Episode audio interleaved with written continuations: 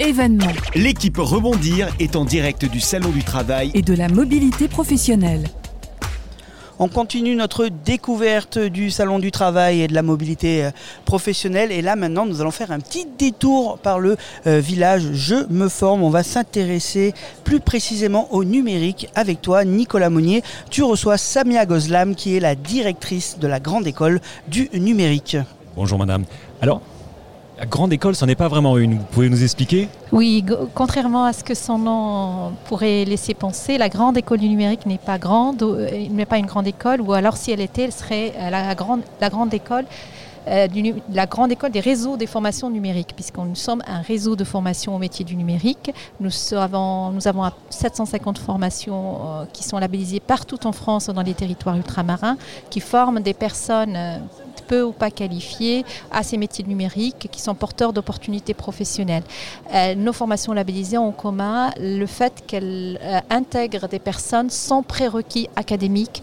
Le seul test qui sont les plus importants, ce sont les tests de la motivation et l'envie de se former à ces métiers du numérique. Je suis intéressé à l'idée de pouvoir commencer une formation. Comment est-ce que je peux faire? Alors, euh, nous avons sur notre site web un moteur de recherche qui, où, où figurent ces formations labellisées et on peut rechercher par métier, par date de formation, par région. Et on se rapproche des formations qui sont labellisées et on voit s'il est possible de, rencontrer bah, le responsable de formation, de voir quand est-ce qu'il y a une session qui va démarrer, de, faire éventuellement les tests euh, de motivation, euh, de, savoir à quoi on, doit s'attendre quand on est formé. C'est, durent à peu près 7-8 mois. Comment cela se passe concrètement en, en termes d'apprentissage, puisqu'on est sur des apprentissages plutôt euh, par projet, par le faire, euh, pas des apprentissages aussi par les pairs, c'est-à-dire qu'on est vraiment sur des approches pédagogiques innovantes, engageantes, et tout ça si ça vous convient, et si à quoi euh, vous vous destinez et vraiment le- le- d'aller vers ce secteur du numérique, et ben, il ne faut pas hésiter, il faut y aller.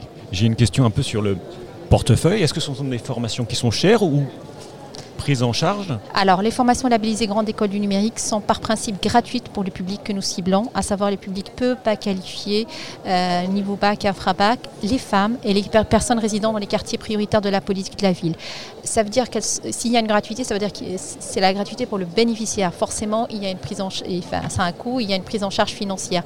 Et cette prise en charge financière peut, pour, pour une partie, être euh, dans le cas de, financement d'amorçage, puisque les for- formations labellisées Grande École du Numérique peuvent bénéficier d'un amorçage, ou euh, plus généralement peuvent être le fait tout simplement de la région, de- du pôle emploi, euh, dans le cadre euh, voilà, d'une démarche de formation guidée par son con- conseiller pôle emploi. Ça peut être aussi dans le cadre aussi de tout ce qu'on appelle les collectivités territoriales ou les OPCO ou d'une certaine manière. En termes de transformation en emploi, est-ce que vous avez le pourcentage de ce fameux retour à l'emploi? Oui, euh, nous avons chaque année euh, ce qu'on appelle la publication des chiffres clés.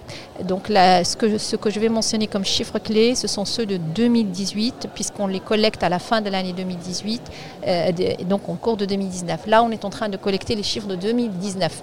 Donc les chiffres de 2018 euh, euh, montrent que vraiment on a progressé sur ce qu'on appelle les sorties positives, puisqu'en fin 2018, on a formé 19 000 personnes et sur celles qui ont fini leur formation, 85% sont ce qu'on appelle sorties positives. Derrière le mot sortie positive, il y a le CDI et le CDD à plus de 57% et la poursuite de parcours dans le cadre euh, d'apprentissage, enfin, de parcours de professionnalisation, contrat d'apprentissage ou contrat d'alternance et aussi l'entrepreneuriat.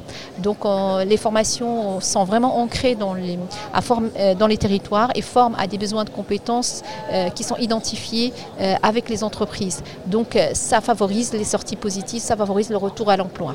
On forme à des développeurs web de telle technologie parce qu'on sait que dans le bassin d'emploi, on recherche ce profil-là et a les entreprises ont besoin de ce- ces compétences-là.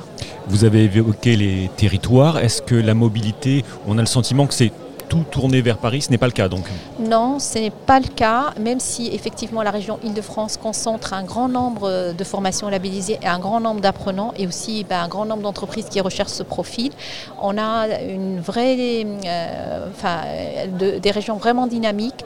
Euh, Je cite particulièrement la région PACA, la région Hauts-de-France, la région Grand Est. Voilà, donc ce sont des régions qui, vraiment, on voit un nombre de formations labellisées important, un nombre d'apprenants important et des entreprises qui se mobilisent effectivement pour rechercher ce profil-là avec une dynamique assez intéressante. Vous avez évoqué les attentes des entreprises. Comment est-ce qu'on arrive à travailler ces synergies entre les formations et les entreprises? En fait, c'est très important. Euh, nous, on a, jusqu'à maintenant fonctionné avec des appels à labellisation, c'est-à-dire qu'on s'adresse à des formations de tout secteur, euh, enfin, des formations, quel que soit leur statut, en leur demandant de répondre à notre cahier des charges dans lequel on ne définit pas une liste des métiers, mais on définit, on, va dire, des familles de métiers. Euh, et on a remarqué, noté, on a fait une étude, une cartographie, qu'on a à peu près neuf familles de métiers sur lesquelles nos formations sont, positionnées. Et on fait très attention euh, quand on lance ces appels à l'habilitation, quand dans les dossiers de candidature, il y a une autre opportunité qui explique pourquoi on va former à tel métier, parce qu'on sait qu'il y a une étude dans ce secteur-là, autour du bassin d'emploi, qui qui montre qu'il y a des besoins de, compétences dans ce, dans cas-là. Et on a, au moment où on va donner le label, on a toujours avant euh, un avis des directs et des conseils régionaux pour être sûr que les, formations qu'on labellise et qu'on soutient vont former des personnes qui vont pouvoir rebondir vers, vers du travail. Euh, une autre manière aussi qui est très intéressante, c'est que les formations travaillent avec les entreprises. Souvent, le contenu et les parcours qui sont construits par les formations sont aussi faits en lien avec les entreprises, les technologies, euh, les frameworks, euh, les, langages qui sont, bah, qui sont, on va dire, non pas en émergence, mais qui sont, qui sont utilisés.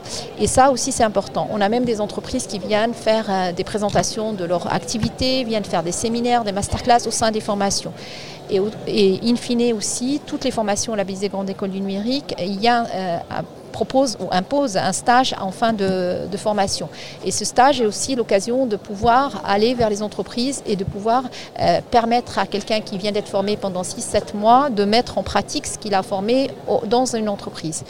Tous ces éléments-là font que euh, depuis le début, c'est-à-dire depuis la conception du parcours et des contenus de formation au stage et à, la recherche d'emploi, il y a un alignement qui est très important. Et il faut qu'il continue à l'être parce qu'il euh, ne s'agit pas juste de former pour former, il s'agit de former des personnes opérationnelles, compétentes, professionnelles qui vont pouvoir s'insérer dans l'entreprise et apporter leur valeur.